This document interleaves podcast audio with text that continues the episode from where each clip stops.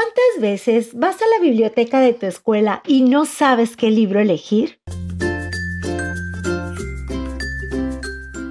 Por eso mejor escucha las reseñas literarias de niños para niños y encuentra tu próxima aventura.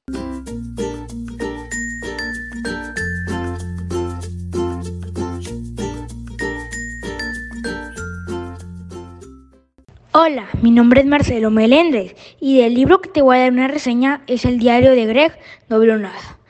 El autor es Jeff Kinney. La madre de Greg, Hifley, cree que los videojuegos afectan su inteligencia y quiere que olvide de ellos para explorar su lado creativo. Y comienza a hacer una película de terror. ¿Quieres saber cómo hace la película? Pues ve corriendo a comprarlo y leerlo. Gracias por oír y ese es el fin de la reseña.